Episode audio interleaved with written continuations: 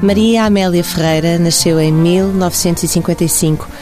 É diretora da Faculdade de Medicina da Universidade do Porto e foi a primeira mulher a ocupar-se desse cargo em cerca de 190 anos de existência daquela instituição. Passados três anos sobre esta eleição, que foi a 27 de outubro de 2014, que balanço faz do seu mandato? Primeiro que tudo, muito bom dia e muito obrigada pela, pela oportunidade uh, pessoal e institucional que, de, de, poder estar aqui e poder transmitir algo sobre aquilo que tem sido uma experiência uh, desafiante e motivadora. E são os dois termos que eu, que eu utilizaria para estes, para estes três anos. Uh, um grande desafio, um grande desafio estar a dirigir uma, uma instituição como a Faculdade de Medicina da Universidade do Porto, portanto, numa, numa grande universidade e uma faculdade que, ao longo destes mais de 190 anos, tem cumprido exemplarmente aquilo, uh, aquilo que é a sua missão. E, e, e, nesse aspecto, este desafio também aumenta muito a responsabilidade de quem assume estes cargos e que também são assumidos e que são mantidos pela motivação que há, fundamentalmente pelo, pelo contexto com que se trabalha. E, e eu, eu, quando falo contexto com, com trabalho, falo fundamentalmente com as pessoas que constituem as instituições. E a Faculdade de Medicina do Porto provavelmente pela sua cultura, pela sua história, e a história é muito importante para estas, para estas instituições, uh, tem um conjunto de pessoas da área académica, não académica e os seus estudantes que são um garante da continuidade desta, desta qualidade. Eu já lhe vou fazer mais perguntas sobre a missão da faculdade. Queria primeiro perguntar-lhe se a divulgação da sua candidatura e depois da tomada de posse um, ter estado relacionada também muito com a questão de género, ter sido um, muito amplificada por ser a primeira mulher uh, a ocupar este cargo. Uh, se é um facto que a incomoda ou que sente ainda como elogioso, como é que vê esta questão de termos sempre que destacar a primeira mulher cada vez que a primeira mulher chega a algum ponto? Eh, eu, eu acho que neste momento ainda é preciso destacar estas situações pela, pelo caráter distintivo que elas têm. Uh, porque de qualquer das maneiras é assim é importante que uh, digamos as, as, uh, a igualdade de género depende muito mais da, da, digamos das oportunidades da igualdade de oportunidades que os géneros têm para poder cumprir a sua, a sua, a sua missão. No meu caso no meu caso e no caso da, da digamos do, do lugar que ocupo e de ter sido eleita Uh, isto decorreu muito mais da minha história de vida na Faculdade de Medicina do Porto. Portanto, mais de 37 anos já a ensinar na Faculdade de Medicina do Porto, conhecer muito bem a faculdade. Um, quem me elegeu também já me conhecia muito bem, ter feito um trajeto na área científica e depois, fundamentalmente, na área pedagógica, que é algo diferente nestas, portanto, nestas instituições menos na área clínica que, que preteri em termos da, da, da, área académica, mas também sempre muito ligada à área clínica. Portanto, o facto de ser médica, eu acho que foi um valor, uh, um valor muito positivo nesta eleição. O facto de, ao longo dos 37 anos, ter desenvolvido diferentes uh, atividades na faculdade, quer a nível do grupo de investigação que criei, quer da criação de uma área de neurocomportamento quando com o projeto de ciência foi criado o IBMC e ter, portanto, desenvolvido já essa área, ter desenvolvido também uma atividade científica numa área que é muito importante do ponto de vista social, que foi as drogas de abuso. Eu doutorei-me com os efeitos do álcool no cerebelo, depois passei para as outras drogas. Uh, passei, como quem diz, passei a estudar as outras drogas, como isto, isto muitas, muitas muitas das vezes isto aqui, esta, temos de ter cuidado com a maneira como, como dizemos, como comentamos esta, estas coisas. E depois, a partir de certa altura, ter hum, eh, consciencializado a importância que é a educação médica e a formação de profissionais, a formação de médicos e a formação de educadores dentro desta área, de modo a otimizar aquilo que é a principal missão da Faculdade de Medicina do Porto, que é a formação de médicos. É Portanto, por isso que em 19... Mas não foi fácil a eleição, não foi fácil porque porque uh, eu, eu, eu, eu, acho que não foi pelo facto de ser mulher, mas continuo a achar que as mulheres têm que demonstrar em muito maior qualidade e muito maior nível as suas competências para, uh, em competição com os seus colegas do género masculino, poder-lhes passar a perna e poder ganhar. Porquê é que isso ainda acontece? E, sobretudo, se pensarmos que uh, o país onde vivemos tem a maior percentagem de mulheres na faculdade e nas universidades, uh, nos outros uh, graus, do que homens. aliás, a Faculdade de Medicina do Porto chegou a ter 70% de mulheres inscritas no, nos cursos. Como é que depois chegamos aos cargos de chefia e continuamos a ouvir que é difícil isso, isso ascender. É uma pergunta, uma pergunta, diria eu, em termos em portugueses, de sacanagem. Não, é uma pergunta Porque, para fazermos o retrato. Não, é, é assim, eh, as mulheres têm acesso, e então no curso de medicina, claramente as meninas, as, as raparigas têm, eh, têm, digamos, uma uma, uma personalidade que lhes permite, ao nível da adolescência, ao nível daquela idade em que têm que investir tudo para entrar num curso, uh, estão muito mais focadas e são muito mais, até têm qualidades que lhes permitem, em competição com, com, com os seus colegas rapazes, uh, conseguirem ter classificações muito mais elevadas para poder entrar em medicina. Portanto, isso, que... isso está descrito. Entram, entram, portanto, em, em percentagem muito mais elevada e perguntam porque é que depois não chegam a cargos cargos de chefia. Pá, como em tudo o resto na sociedade, as mulheres uh, têm. Para, para já também, eu, eu não estou só a dizer que a responsabilidade, a responsabilidade é da sociedade, mas uh, as mulheres têm que fazer aquilo que, que a Sheryl Sandberg da, do Facebook diz, têm que sentar à mesa. É assim, nós temos Conversar que umas com as outras? Não, não, temos que nos sentar à mesa e assumir o desafio. Uhum. É assim, e há, e nós sabemos bem, somos as duas mulheres, sabemos bem que às vezes não é fácil encarar o desafio porque há muita outra coisa às quais nós temos que dar resposta. E este desafio pode funcionar muitas das vezes como um aspecto muito pouco positivo, por exemplo, naquilo que é a interpretação da sua dedicação familiar, da sua dedicação como mãe. Portanto, e muito bem, nós temos um, nós temos um, uh, uma, digamos, temos uma, uma, uma função que uh, é insubstituível. Que é a maternidade. Que é insubstituível e, e que não podemos abdicar dela. Agora, isso faz com que o esforço para que se possa cumprir uh, o outro tipo de, de, digamos, de requisitos para assumir cargos de relevância, uh, exige um esforço muito grande que só é possível nós conseguirmos porque somos mulheres.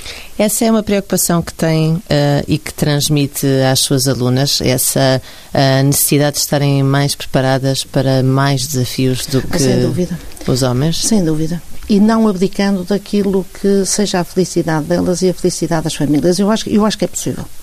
Eu acho que é possível. Uh, e acho que uh, neste momento é mais possível do que era, por exemplo, quando eu acabei o curso há 40 anos atrás era muito mais difícil. Também acho que nós vivemos na Europa numa situação muito favorável a, digamos, ao posicionamento das mulheres. Uh, não estamos, porque eu tenho tido a experiência em colaboração, em, em, em, projetos da cooperação para o desenvolvimento com a África, com, designadamente com os países africanos de língua portuguesa, e, e a situação é muito menos favorável. Agora, nós temos que utilizar estes ventos favoráveis de mudança para que nos possamos impor pela qualidade. E as mulheres têm qualidades que são muito positivas para estes cargos, que as mulheres conseguem ouvir muito melhor, conseguem uh, comunicar. Há mais capacidade de diálogo mais, e menos é, territorialidade? E de ouvir ouvir, o escutar é muito importante. E isto também está demonstrado já em neurociências. Eu trabalhei em neurociências durante muitos anos e os circuitos nervosos do cérebro das mulheres não são iguais aos, aos dos homens e ainda bem que não são, e é porque é temos o caráter distintivo e, e, e portanto, e, e esse aspecto é importante. E veja que nos últimos anos tem havido cada vez mais um maior número de mulheres e mulheres felizes a assumir cargos de direção. Eu digo isso porque muitas vezes era conotado a direção das instituições por mulheres, por gente que não tinha família, por gente que era infeliz, por gente que, uh, que utilizava o trabalho como remediativo uh, de frustrações pessoais. Uh, neste momento, não. Há gente já muito feliz a, a, a, dirigir instituições e isso é muito importante para todos nós. A doutora Maria Amélia Ferreira um, teve um percurso académico que também, eh, aparentemente, se foi encaminhando justamente para a direção destas instituições. Digo isto porque, se em 1997 estava na Universidade de Cardiff a fazer eh, uma pós-graduação em Educação Médica, em 2000 tornou-se mestre em Educação Médica pela Universidade de Lisboa um, e depois foi dirigindo departamentos dentro da Universidade, dentro da Faculdade de Medicina da Universidade do Porto. Um, havia um, um objetivo, tinha um objetivo traçado de chegar à direção da, da faculdade? Não, eu tinha um objetivo traçado de melhorar a formação dos médicos e de melhorar a formação como educadores dos professores das, da, da, da Faculdade de Medicina. Esse, esse era um objetivo que foi progressivamente crescendo através, através de algo que para nós é cada vez mais importante, que são os modelos, os role models, ter role models. Nós, nós precisamos de, de gente, de, gente de referência. Eu tive uma gente, tive gente de referência um deles extremamente importante que foi o professor Joaquim Pinto Machado, que dedicou a vida a, a, a isto. E, e, e, o desafio, por exemplo, em 1999, já depois desse trajeto que diz de ter uh, iniciado o curso de Medicina da Universidade do Minho, uh, foi o ponto, digamos, grande de viragem quando essa oportunidade de Cardiff e a oportunidade da Faculdade de Medicina de Lisboa teve, muito, teve muita graça porque foi um momento, e é por isso que eu acho que nós nos temos que sentar à mesa e temos que aproveitar as oportunidades, porque há, há, há fases da vida e há oportunidades que são irrepetíveis e, portanto, ou as apanhamos ou, ou as perdemos. Eh, que foi um curso de mestrado em Educação Médica que foi iniciado em Lisboa e onde todos os que estavam inscritos já eram todos doutorados, que era qualquer coisa absolutamente estranha. Porque então nós doutorámos uma área e vamos fazer um mestrado a seguir. Portanto, isto era quase andar de cavalo para burro. Uhum. E tivemos todos que ter uma autorização do Ministério. No ensino superior da educação na altura, para poder fazer este mestrado.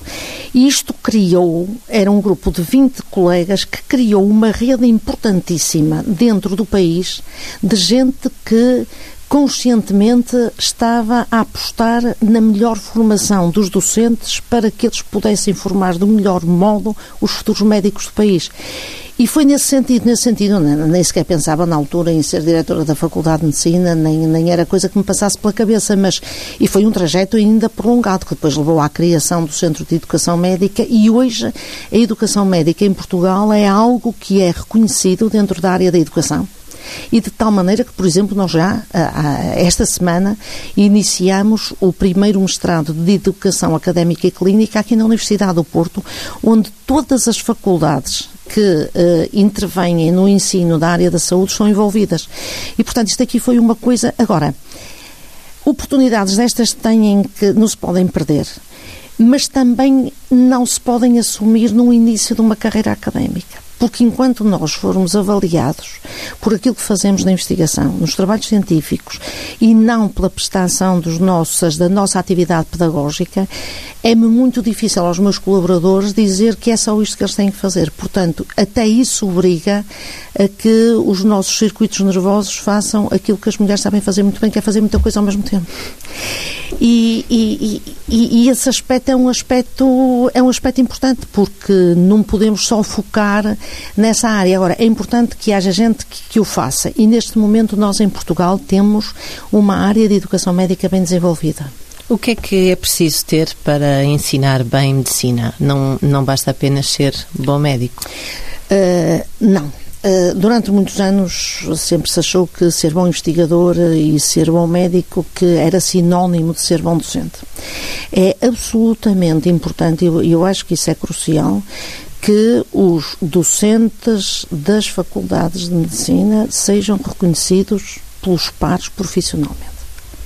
E eu preciso de ter os melhores clínicos que trabalhem nos melhores hospitais, e nós temos dois eh, na Universidade do Porto, dois excelentes hospitais nucleares às faculdades, aos cursos de medicina, que é o Centro Hospitalar São João e o Centro Hospitalar do Porto, mas nós precisamos que os melhores clínicos ensinem medicina na medida em que eles têm que ser reconhecidos pelos pares e os estudantes têm que perceber o que é ser profissional médico. Mas para além disso é preciso outras coisas. É preciso ter capacidade de comunicação, é preciso ter capacidade de adaptação às novas tecnologias. Nós, neste momento, os docentes universitários, os docentes de ensino superior e aos quais os de medicina não fogem, têm um desafio absolutamente incrível, que é esta gente nova, esta geração dos centennials, esta geração Z, é, é gente com um perfil aos quais nós que estamos no ensino há anos ainda não nos conseguimos adaptar todo. Isso quer dizer o quê? Isso quer dizer o quê? Quer dizer que entrar numa sala onde de repente uh, eh, 30 alunos abrem um computador e nós temos a noção de que podem estar a testar aquilo que nós estamos a dizer ou estão a responder aos mails, mas vão ouvindo aquilo. Nós temos que ter uma técnica hoje de atração dos estudantes e de, e de uh, digamos, e de organização do nosso ensino que, que, que, não é compatível com aquilo que nós aprendemos. Isso quer dizer que já não é o professor de cátedra? Não, não. Há, há, há, há, o professor que tem que ser o mentor, tem que ser o modelo, tem que ser o estimulador da criatividade, tem que ser o, o digamos, fundamentalmente, fundamentalmente o modelo para os estudantes. Porque aquele professor que eu tive e alguns que, que, que, identifico como, como, digamos, como extremamente importantes, mas que chegam a uma aula e, e conseguem dar uma, e dão uma aula teórica de uma, de uma hora ou de hora e meia, assim, nós já não temos esta gente nova, já não está, é gente que, uh, que, que, que, já nasceu, que já nasceu com o computador, que já nasceu com a informática, nós tivemos que aprender muito mais do que aquilo que nos ensinaram para lhes poder ensinar, e há um aspecto hoje absolutamente crucial no ensino superior e na, digamos, e na formação desta gente, não só, mas na medicina muito. E, a, a evolução tecnológica é enorme. É muito difícil acompanhar a evolução tecnológica, é muito difícil acompanhar uh, o crescimento do conhecimento. E, portanto, é preciso termos a noção de que Uh, o que é necessário é que os nossos estudantes adquiram competências que no futuro lhes permita utilizar técnicas que ainda nós nem sabemos que existem, que lhes permitam uh, tratar doenças que nós ainda nem conhecemos. E isto é um desafio enorme. Isto é um desafio enorme porque temos é que lhes dar uh, competências de quê? Comunicação. Eles têm que saber falar com as pessoas. Gestão da informação porque a informação existe em tudo quanto é lado, eles têm é que saber gerir e identificar. E no meio disto tudo saber pensar. Portanto, o pensamento, pensamento crítico, o raciocínio crítico, a comunicação e a gestão da informação são absolutamente cruciais. Como é que esses, essas preocupações e esses objetivos para o final do curso um, se traduzem do ponto de vista curricular? É esta a grande reforma uh, de que se fala nos corredores da Faculdade de Medicina Sim, e, que a professora e, e nos corredores da Faculdade de Medicina e esta reforma que nós instituímos e que tem sido muito discutida fundamentalmente por uma coisa, porque a resistência à mudança é muito grande de todos, porque dispõe toda a gente, porque cria algo que também hoje em dia é absolutamente importante saber lidar, que é a insegurança. E nós achamos que temos segurança para tudo, e segurança sabemos tratar tudo, fazemos tudo. A insegurança, saber lidar com a insegurança e com o erro é, é, difícil, é muito difícil, mas, mas, mas temos que, eh, que transmitir essa essa possibilidade de, de, aprendizagem aos estudantes. E, portanto, o, o, os currículos têm, os currícula, portanto, os planos de estudo têm que ser muito adaptados a este novo contexto, por um lado, de integração de conhecimentos, eh, já não é mais a anatomia, a fisiologia ou a bioquímica ou a medicina ou a cirurgia, mas é tudo integrado, que faz com que se possa tratar o homem e não o doente. Nós vamos é abordar o homem é o que nós temos que abordar, não é o doente. E mais do que isso, é a consciencialização que, que está expressa, por exemplo, no currículo de, no primeiro ano, ter introduzido as humanidades. O que é que, nós que queremos, humanidades são essas concretamente? Uh, nós queremos médicos tecnicamente uh, competentes, mas humanamente conscientes, porque estão a tratar pessoas. Mas, e, e aquilo, o que é que nós introduzimos na, na, nas humanidades? Começamos logo no início com aquilo que no primeiro ano é crítico, que é uh, lidar com o corpo humano morto, com o cadáver, mas com o cadáver que é doado por alguém que doou o seu corpo para o ensino e para. E isto aqui é um valor que tem que ser absolutamente realçado, da dádiva, da, da doação, que do também corpo. se lhes vai pedir do corpo. Depois temos uma parte importante da, da, antropologia médica, temos uma parte importante do erro, uh, da integridade académica, da fraude. Tudo isso é lidado logo desde o início para que, ou melhor, aquilo que nós tentamos logo desde o início é levantar os grandes problemas da medicina que atualmente existem e com as quais uns miúdos que estão a chegar à faculdade, que são os melhores do sítio deles e que se vão confrontar com todos eles que são os melhores, porque eles são muito bons.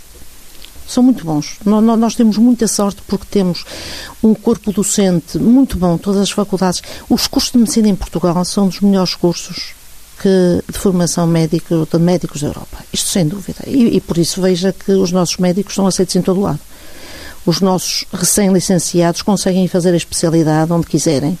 Os especialistas conseguem colocação em todo o lado. Em todo o caso, hum, a Faculdade de Medicina da Universidade do Porto é, entre as escolas de medicina, a mais bem cotada, ou pelo menos aquela que tem as médias de entrada mais altas. Embora este ano, como o anterior, também uh, não tenha sido medicina o primeiro curso uh, neste ranking de, de Ah, mas isso, é, isso o que está a dizer é um erro. É um erro? O que está a dizer é um erro. É, é esse erro que nós temos que aprender a lidar. É um erro. Então explique-me. Então eu explico-lhe. Uh, os cursos de engenharia e engenharia aeronáutica. E sabe que eu queria, eu queria ir para a engenharia aeronáutica quando entrei, ah, no, na, quando entrei, quando entrei no, no ensino superior.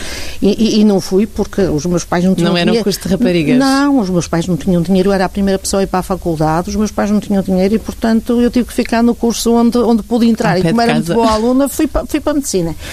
Não, a, questão é assim, são cursos... E ainda bem, ainda, ainda bem que os estudantes muito bons começam a diversificar, porque havia a ideia, e a ideia muitas vezes motivada, e havia a motivação dos pais e dos professores e da sociedade, que se tivesse muito boas notas tinha que ir para a medicina. Uh, hoje já começa a, a, não ser, a não ser isso, e muito bem, porque começamos a ter uma diversificação destes estudantes muito bons. Agora, quando nós comparamos a nota de entrada de um curso que tem 60 uh, alunos que vão entrar e entra nos, nos 60 com 187, o, os 60 em medicina têm 192 uhum. ou 193.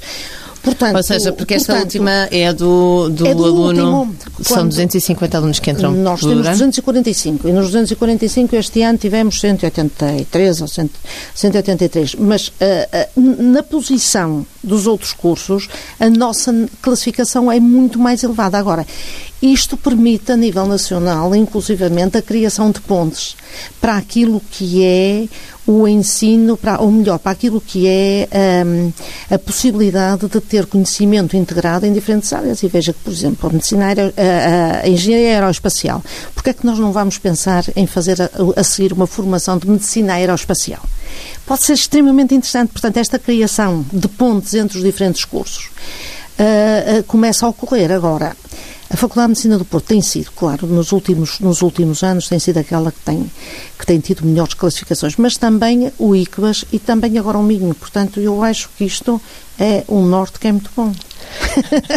Isto é uma sacanagem para Lisboa. É, isto aqui é regionalismo, é assim, o, a EMA que venha para o Porto, uh, não, não, não sei, mas, mas, mas de facto temos verificado temos, agora, eh, quando me diz Faculdade de Medicina do Porto entram os mais bem classificados, isso eu logo na, na, na recepção aos estudantes digo-lhes sistematicamente, ninguém que está na Faculdade de Medicina do Porto, nenhum dos estudantes eh, que está aqui, eh, está aqui porque foi a sua segunda escolha escolheu primeiro Medicina, escolheu Faculdade de Medicina da Universidade do Porto. Portanto, tem responsabilidade de estar aqui e nós contamos com isso.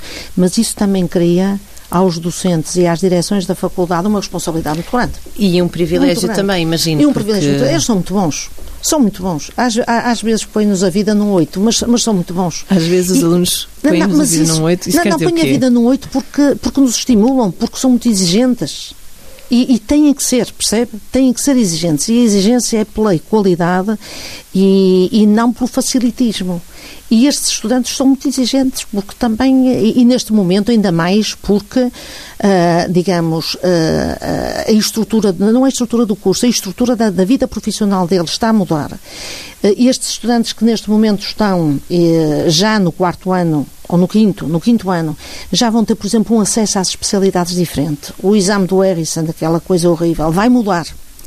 Mas a incerteza da mudança também é algo que, que cria algum, digamos, algum, alguma insegurança, toda, toda essa insegurança.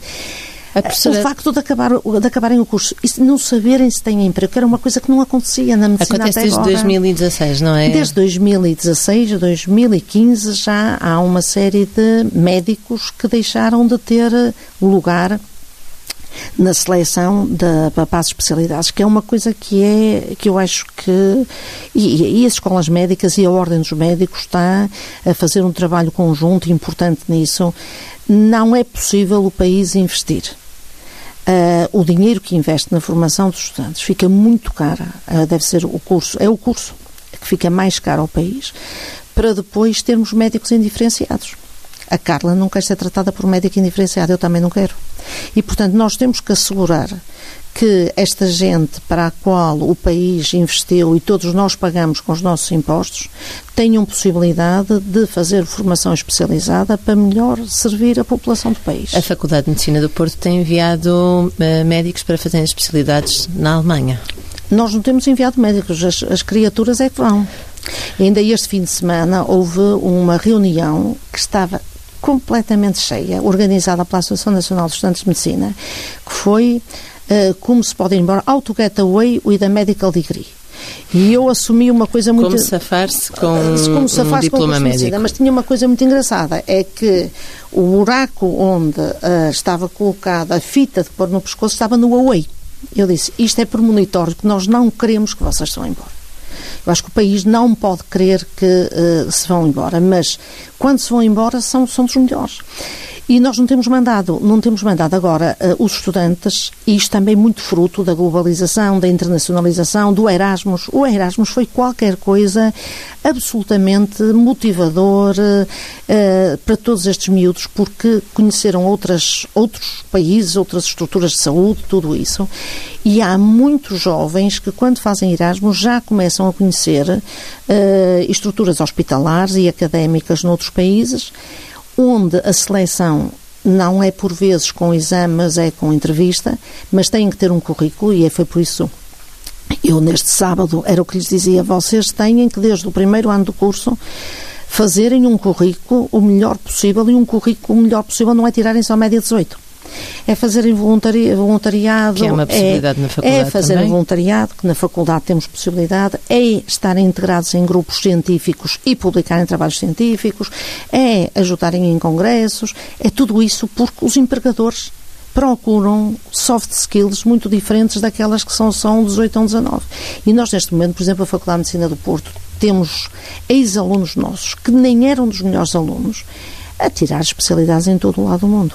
E, portanto, é a nossa missão que eles sejam o melhor possível para fazerem o melhor possível, seja onde for. A professora Maria Amélia Ferreira é também, uh, a par desta intensa atividade académica, uh, provedora da Santa Casa da Misericórdia de Marco de Canaveses.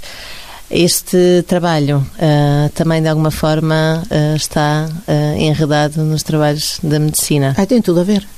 Quer-me explicar o que é que faz? Tem tudo a ver, porque tem a ver, por um, por um lado, com, com um aspecto que é absolutamente crucial, que é uh, a responsabilidade social. A responsabilidade social, quer de cada um de nós, todos nós temos uma responsabilidade social e temos que dar à sociedade, contribuir de algum modo com aquilo que a sociedade nos tem contribuído e eu, eu sinto uma pessoa bem, bem, bem paga pela sociedade porque tenho tido a oportunidade de fazer aquilo que gosto, para além de viver com quem gosto, para além, portanto, sou bem resolvida. Mas uh, a responsabilidade social, eu acho que, quer a nível das instituições, e as instituições têm obrigação de, uh, com as pessoas que nelas trabalham, dar-lhes também oportunidade, e eu nunca te, eu tive essa oportunidade através da Faculdade de Medicina, de, porque podia não, não, não ser permitido. E, mas nos últimos anos, com, então fundamentalmente depois desta instalação da crise, eh, toda esta área da inovação social, da economia social, é, tem estado integrada quer nas preocupações da Universidade, e a Universidade tem mesmo um eixo estratégico que é a terceira missão, quer das, das diferentes instituições. E eu tive esta oportunidade, até porque já durante muitos anos já participava em algumas das atividades da Misericórdia, e quando me convidaram para concorrer para provedora foi um desafio. E tem sido um desafio, mas tem sido um desafio bem, eh, digamos, bem bem, bem ocupado em termos de, da possibilidade de fazer pontes e de fazer, de fazer redes. E as redes que nós temos com o conjunto das misericórdias do norte do país, e eu, por exemplo, neste momento estou a presidir ao Secretariado Regional do Porto das Misericórdias, são 21 misericórdias, com o potencial que têm as misericórdias, com a rede dos cuidados continuados, cuidados paliativos, com os hospitais que têm, com os lares que têm, e o envelhecimento é crucial. E levar os estudantes a fazer voluntariado nos lares para saber que eles também vão ser velhos e que vão ter pais que estão a envelhecer e que vão ter avós que são velhos e, e, e, e, lidar com a problemática do envelhecimento. Há outras misericórdias que têm uh, creches, têm jardins infantis e, portanto, o, o, ensino. Portanto, o ensino, o ensino, o ensino já na, na, parte dos mais jovens.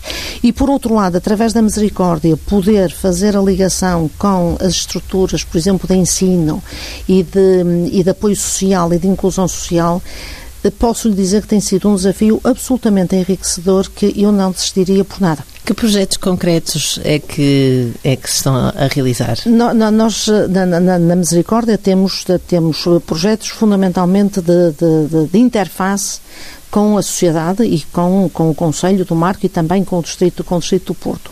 Nós temos, nós desenvolvemos um projeto muito interessante que já foi alvo de uma menção honrosa no prémio da Maria José Nogueira Pinto, que é um projeto de serviço móvel de saúde e de formação dos cuidadores porque os cuidadores é um problema. Os cuidadores informais. Os, os cuidadores informais. Os cuidadores informais, a maior parte deles também já são idosos e que não sabem cuidar e que entram em burnout muito rapidamente, porque de facto cuidar de um idoso é qualquer coisa uh, de trabalho a 100% e, e para o qual é preciso apoio. E nós organizamos um programa em que, para além de uh, haver apoio aos idosos que estão em casa, porque as pessoas devem envelhecer em casa só quando não podem mesmo é que têm que ir para os lares. E quando já estão demenciadas ou quando estão numa situação, então, então temos que ter estruturas muito mais especializadas, que são as estruturas para as demências, que é a minha preocupação atual em termos da misericórdia. E, portanto, por exemplo, temos a, a, a esta articulação com as próprias escolas. Portanto, a educação, a literacia em saúde é, é, algo que me tem preocupado e que eu tenho conseguido desenvolver no Mar Canadense através da misericórdia pelas pontes que nós criamos com as instituições onde estamos. Faculdade de Medicina do Porto, por exemplo, agora somos finalistas do prémio do Manuel António da Mota, num projeto que é interessantíssimo de inclusão social com a Associação dos, de, dos Cursos Terapêuticos, portanto, que é uma coisa que se chama Arte, e nós, o projeto chama-se Criarte, que é a criação para a inclusão uh, de jovens, de jovens toxicodependentes, para a inclusão e para a formação, e para isso criamos uma rede entre a Misericórdia, a Câmara do Marco, a Faculdade de Medicina do Porto, Faculdade de Farmácia, onde temos uma área de, de toxicologia, o I3S, onde a área de investigação e, portanto, estes jovens perceberem que a investigação também é importante e, portanto, abrir mundo, abrir mundo e não só fechar para aquilo que é a patologia e tudo isso. E depois também com os Estados Unidos. Portanto, eh, perceber, levar, é assim, eh, levar às populações frágeis e à interioridade aquilo que a universidade pode dar. E eu acho que isso é, é o que tem sido o meu papel nestes últimos anos. Esse é também o caminho que já está traçado para o futuro, esta, este trabalho em rede e este trabalho de proximidade entre os médicos, a medicina e a sociedade civil? Uh, sem dúvida. Os médicos, isto aqui há uns anos dizia-se que era o médico e o padre, não é? Em que as pessoas confiavam. E uh, o exercício da medicina em proximidade, o exercício da medicina humanizada, o exercício da medicina uh, cada vez mais competente do ponto de vista técnico mas numa proximidade grande, eu acho que a proximidade é, é, é, qualquer coisa muito importante, só pode ser feita com a criação destas redes. E as instituições hoje, de, de digamos, as instituições de, da economia social, tanto que nós, por exemplo, para a prestação de cuidados de saúde, hoje reconhecidamente temos os três níveis, temos as três áreas, temos o público, o privado e o social, que já têm um peso, um peso muito importante e que, sem sombra de dúvida, tem resolvido uh, grande parte parte dos problemas da, da, população desta crise, porque de outra maneira a crise teria sido muito pior e as pessoas teriam sofrido muito mais se não fossem estas instituições. E, portanto, eh, ligar tudo isto é, é ligar, eh, é ligar o sentido da vida. E é isso que, que nós temos que fazer, é, é ligar o sentido da nossa vida com a vida dos outros, para tornar esta sociedade mais feliz, mais consciente, mais responsável, mais. Eh, digamos que, que, todos nós façamos parte de, um, de uma rede eh, de, de intervenção social.